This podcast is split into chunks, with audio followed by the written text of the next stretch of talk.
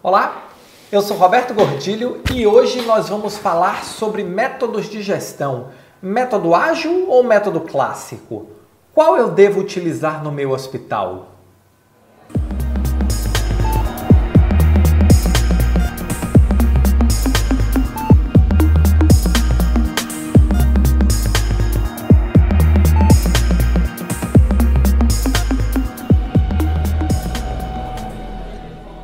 Em minhas aulas, quando eu estou falando de métodos ágeis, é, tem sido bastante comum os alunos me perguntarem, Roberto, é, eu devo utilizar metodologia ágil ou metodologia clássica no meu hospital? Qual das duas você acha melhor? E a minha resposta é as duas. Para utilizar metodologia ágil, eu não preciso necessariamente abandonar, fazer uma transformação completa no meu modelo de gestão. Aliás, seria um contrassenso e uma maluquice fazer isso.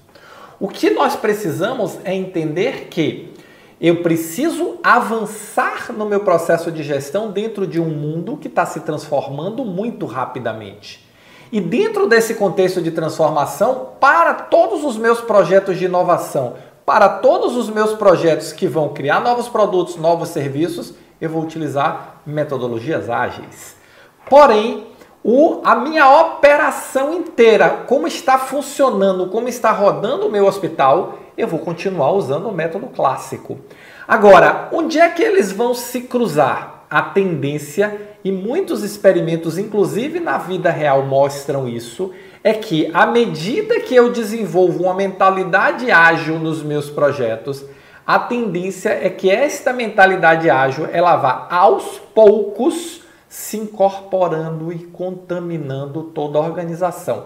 E quando eu falo aos poucos é porque esse ciclo de dar agilidade à gestão clássica, ele é um projeto, ele é um processo, desculpe, que às vezes demora anos.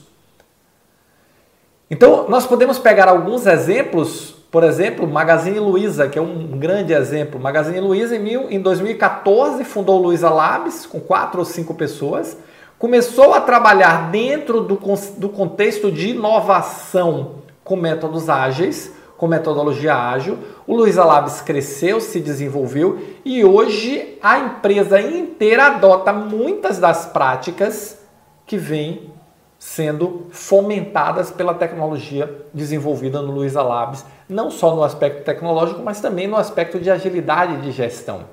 Então, esse é um processo que é gradual. Ninguém pense que vai amanhã sair mudando o hospital inteiro, mudando a operadora. Aí ah, agora eu vou, quero desenvolver uma gestão ágil, então eu vou transformar tudo. Pode ser feito? Pode.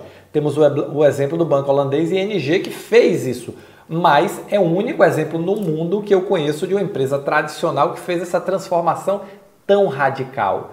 O normal acontecer é o que? É desenvolvermos os dois modelos juntos, sempre cuidando para preservar o modelo ágil, que é um modelo ainda incipiente, que está sendo colocado dentro das instituições agora. Então você separa ele, cria células para implantação do modelo ágil e aí você vai trabalhar os seus projetos de evolução, seus projetos de melhoria, os seus projetos de criação de novos produtos e serviços dentro de uma filosofia ágil.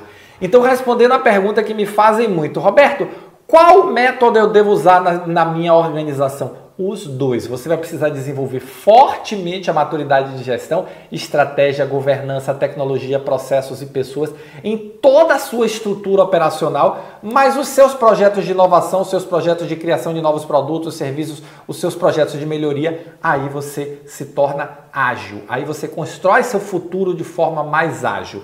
Então, não tem certo nem errado. Tem onde nós vamos aplicar cada um para ter o melhor resultado. E isso é o que vai fazer você ser um bom gestor, ter na sua caixa de ferramenta habilidade para um, habilidade para outro e saber escolher qual o momento de utilizar cada método.